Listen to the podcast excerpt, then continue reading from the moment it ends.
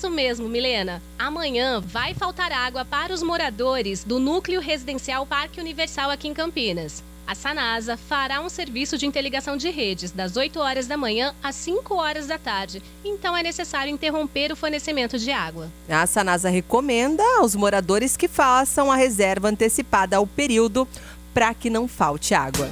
Você bem informado. Revista Nativa.